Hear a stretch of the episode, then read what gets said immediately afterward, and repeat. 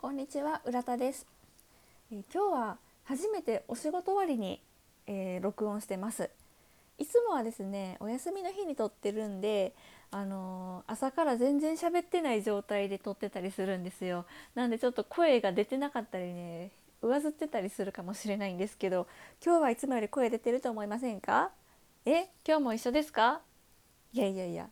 いや一緒ですか？まああの普段声出しは一応してるんですよその撮る前に。っていうのもあそんな「あー」みたいな発声練習をしてるわけではなくてお家でちょっとカラオケみたいなカラオケごっこをしてるんですけどっていうのもあの YouTube であのカラオケの動画あのカラオケ音源の動画が結構上がってるんですよね。でそれであのテレビで YouTube とか流せる人はすごいおすすめなんですけど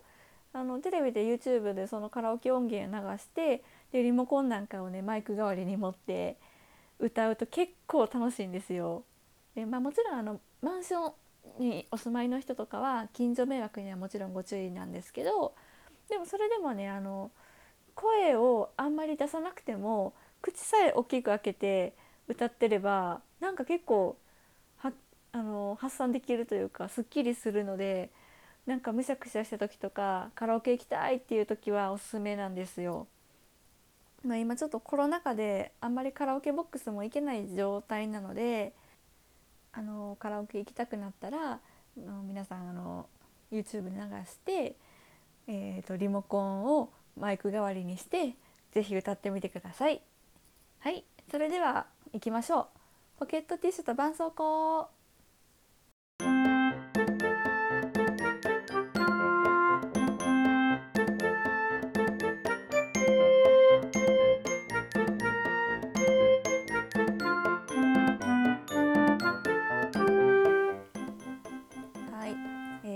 私ちょっと今すごい憂鬱なんですよ。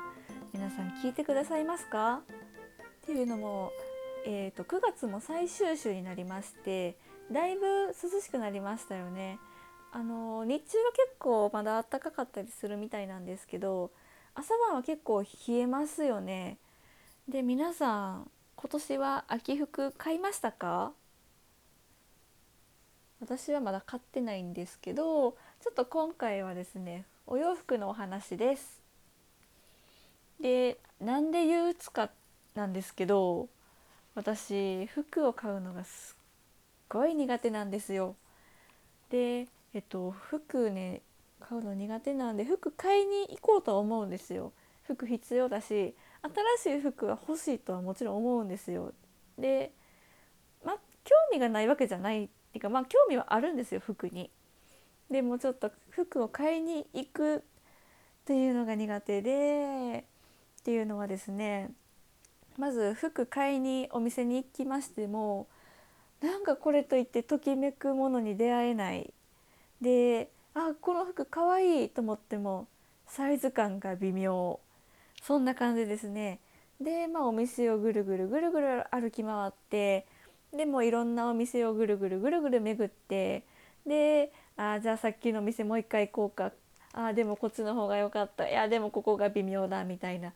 なんか考えすぎちゃうんですかね。結局ね疲れて何にも買わずに家に帰るっていうことばっかり繰り返してて。で結局服も買えず毎年同じ服。でも汚くなってくるから買わなきゃいけない。でも服買えない。ああ嫌だってなって今すごい憂鬱なんです。でまあそもそも服が好きじゃないのかと思うんですけどそんなことはなくって服見るのはすごい好きなんですよ。ででもなんか買えないんですよね。なんでですか？服ってまあ安くはないじゃないですか。まあもちろんプチプラのお洋服とかもあ,、まあ、あるんですけどまあそんなでも言って何千円とかするじゃないですか。だからまあちょっと余計ね慎重になってしまうっていうのもあるんですよね。まあそのプチプラのお洋服だったら結構ねあんまり考えないでバンバンバンバン買ったりするはするんですけど、まあ、一応私社会人です、まあ、働いてもいるし、まあ、ある程度のねお洋服も持っていき持っておきたいなとは思うんですよね。でまあ変なこだわりなんですけどねそういうのもあるしまああの私お仕事では制服に着替えるので、まあ、言って服って通勤の時しか着ないんですよ。で今コロナ禍なのでそのアフターファイブに用事があることもめったにないので、まあ、今年はまあだから助かってはいるんですね去年今年は。ですが、まあ、あの一応ね電車通勤はしてるのであんまりみすぼらしい格好をするのもちょっと恥ずかしいんですよね。っていうのでやっぱり新しい服は欲しいんです。でまあどんな服が欲しいかっていうイメージがないんじゃないかっていう思われるかもしれないんですけど、まあ、一応なんかこういうイメージの服が好きとかそういうのはあるんですよね。ただ自分に似合わないんですよねそれが。まあどういう系統が好きかっていうとまあきれいめカジュアルが好きっていうんですかでも本当にそんな普通なんですけどねまあ大人っぽい感じには憧れはするんですよなんかシュッとした感じというか。なんですけどちょっと私体型が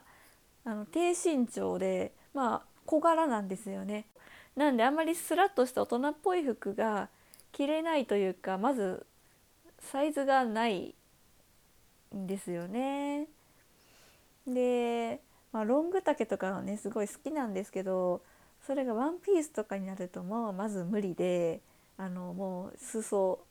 つついてしまうんですよ。でまあマキシのスカートスカートだけだったらギリいけたりもするんですけどワンピースになると上とつながってるんでもう調節効かないのでもう無理ですね。で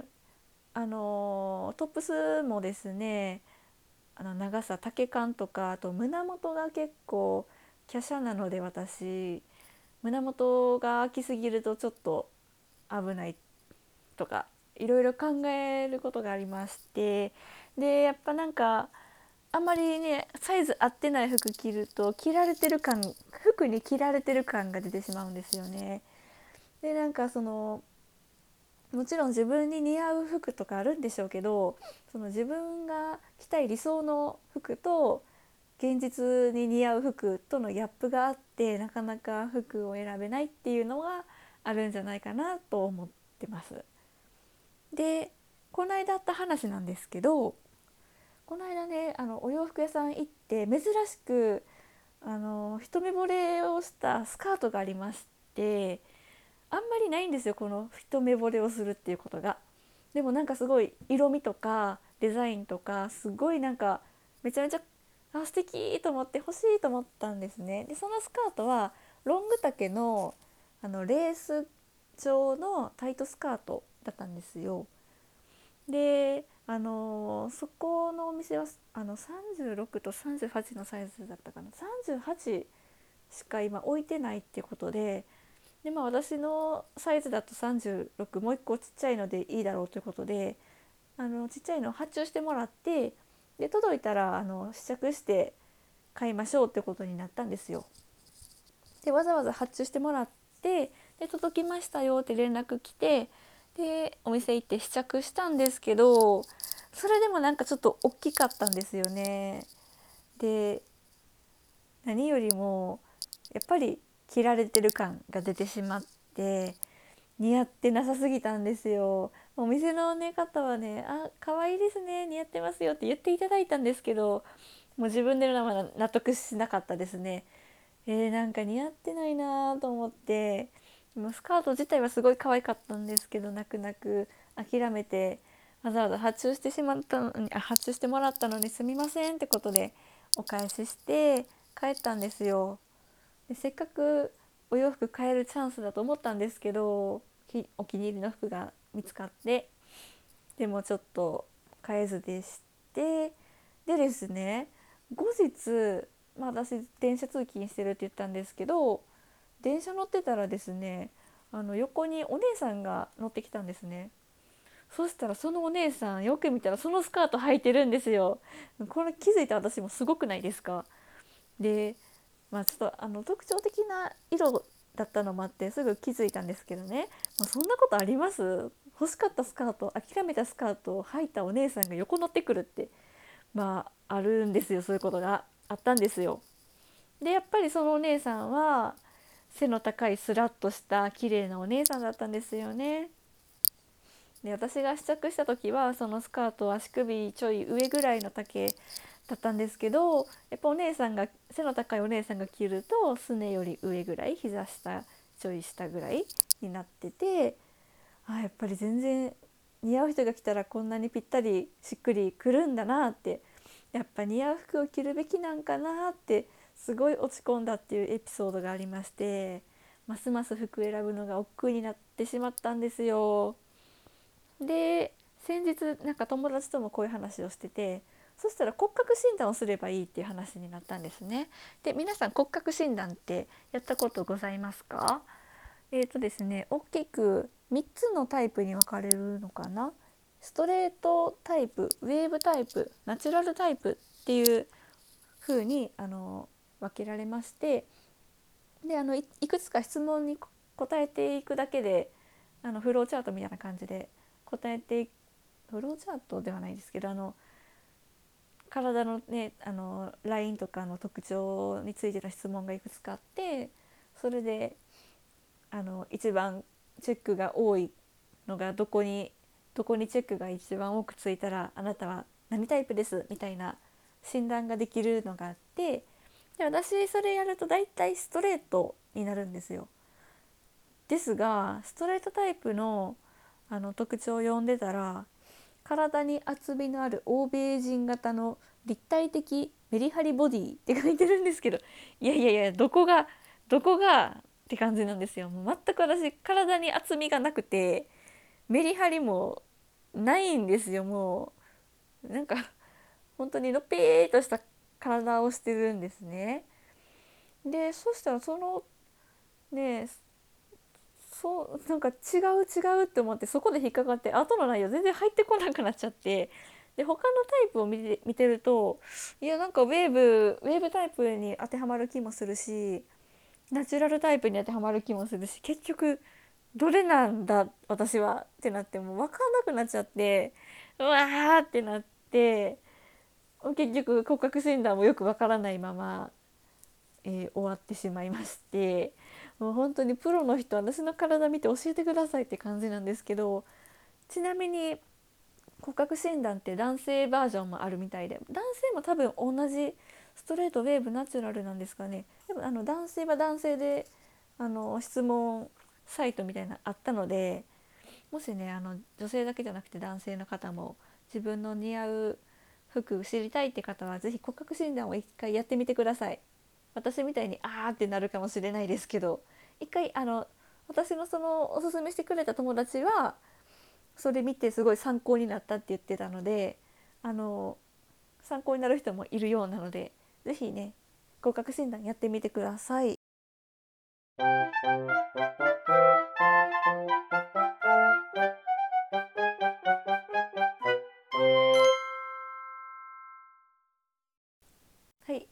えーと、もう自分じゃお洋服選べないわからないっていうことで私は次の作戦に出ます。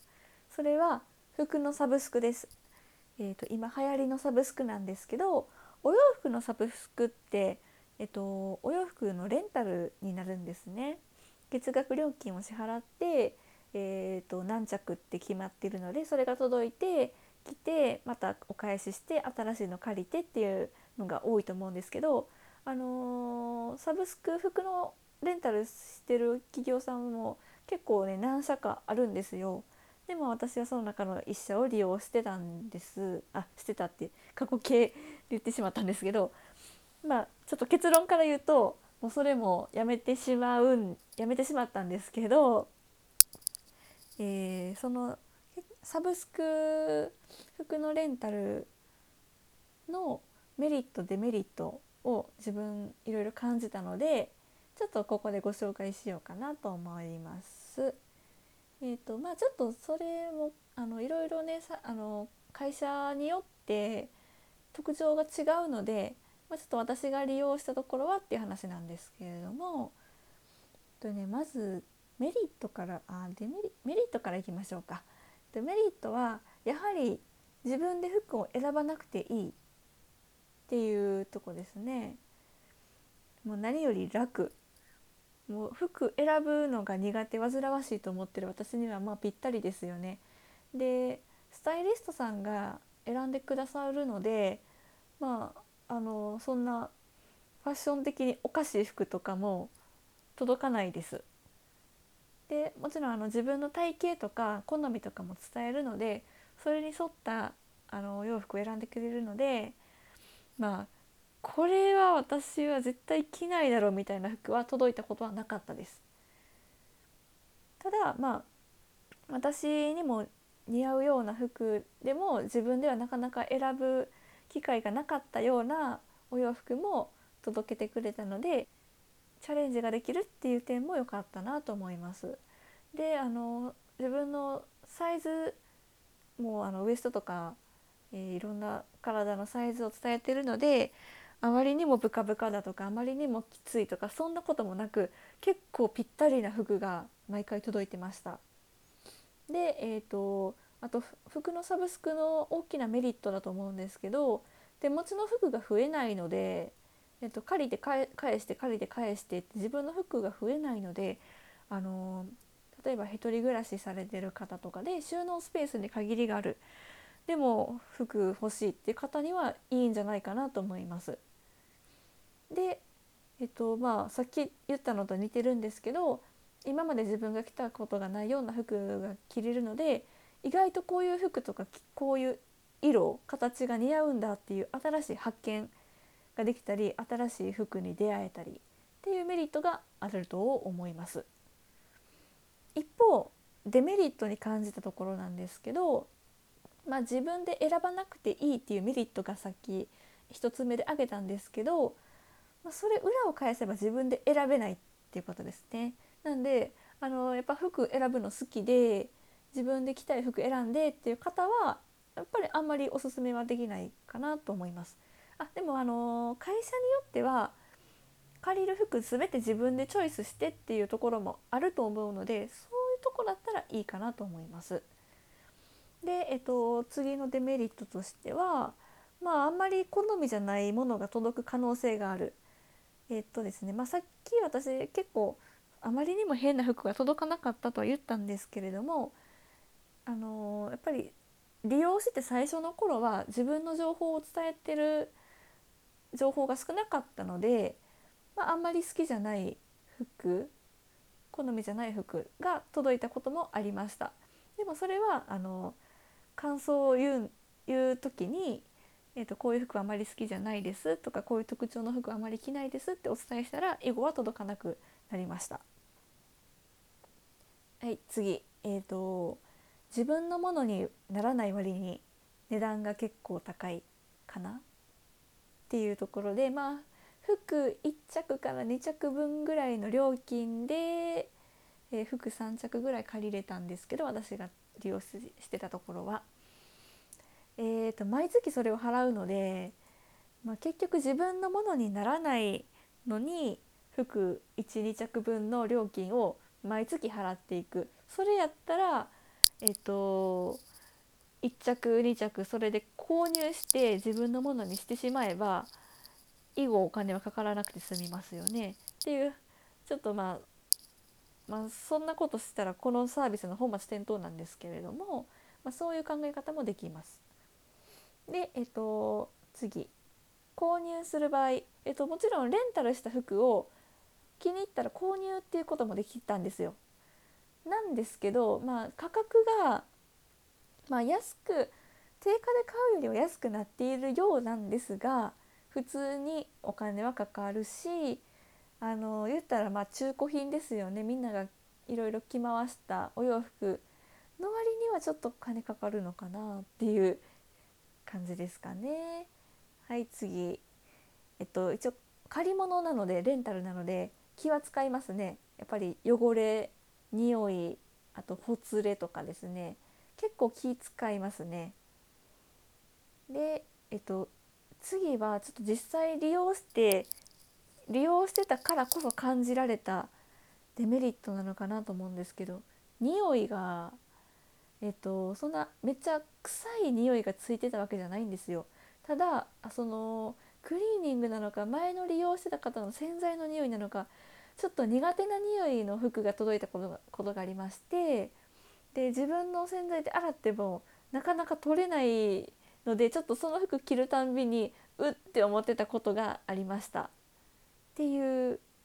デメリットに気づきましたね。で、えっと、次は次私が使ってたサイトの話なんですけど毎回服が届いて返す時に「今回の服はどうでしたよ」っていうのをスタイリストさんにお伝えするんですけどそれが毎回、えっと、毎月3着なので3着分の感想まあそんな知れてるんですけどなんか服めんどくさいって感じている自分にとって服の感想を3着分毎月書くっていうのがなかなかちょっと面倒くさかったんですよね。であの返却も、まあ、返却もすぐできるんですよコンビニで返せる返せたので。なんですけどなんかそれも面倒くさい買ってしまえばその作業がないわけじゃないですか。なのでちょっとそれが面倒くさいなと感じてしまったこともありました。で最後なんですけどやっぱりあのいろんな方が着られてる服なので中古品なのでやっぱり取れないシワがついてたりとか服に肩がついてしまってたりとかそういうのが結構多かったかなっていうふうに感じました。えっと、サイトによっては毎回新品が届くっていうところもあるみたいなので調べてたらなんでまあそういう新品のところはあの匂いの問題とかシワの問題とかはないかなと思います。っていうのがまあ私が感じたメリットデメリットなんですけどまあ、結局あの結論としては自分で服を選ばなくてよかったのでだいぶ楽だったしスタイリストさんのコーデなのですごい安心して着られました。あまり人目も気にせずにというか、まあ、自信持ってコーディネートして着れるっていう感じではありました。であのこういう色や形が自分で意外と似合うんだなっていう発見もできたのが良かったかなと思います。ですがまあ、私にとってちょっと感じるデメリットもありましたしまだ私20代なのであのやっぱりね自分の好きっていうのをまだ探していきたいなと思いましてでやっぱりお気に入りの服を見つけて自分のものにしたいなって思うようになったので結局まあこのサブスクもやめてしまったんですけれどもまあでもやっぱり服について考えるいいきっかけにはなったかなと思うので服私みたいに服苦手とか服についてお悩みがある人は一度ね経験してみたらいいんじゃないかなというふうには思いました。と言いつつもですねやっぱり秋服買ってないんですよ私まだ。で秋服買えてないのにねもう秋服シーズン来てしまってねもう憂鬱なんですよね。ちょっともうそろそろ次の休みにでもお店回ろうかなぐらいちょっと考えてるんですけどね。もう手持ちのみすぼらしい格好もね着続けるわけにもいかないのでねもうどうしましょう本当に。誰か私に服教えてください本当に。もう今の季節がちょうどねなんか微妙なんですよねアウター着るくらいになったらもう逆に上着てしまうので中見えないし気楽なんですけどまあなんとかね1着は今年買おうかなっていう目標を持ってお店回りたいと思います。えっ、ー、とぜひこれをお聞きのファッションが得意な方服の選び方を私に教えてください。結局服、えーと、自分に似合う服がいいのか自分が好きな服を着ればいいのかどっちを優先したらいいんでしょうかっていうのをとっても教えていただきたいと思ってます。はいえっと、今日はちょっと長くなってしまいましたが今回はこの辺で、えご意見ご質問ご感想はメールポケバンラジオアットマーク Gmail.com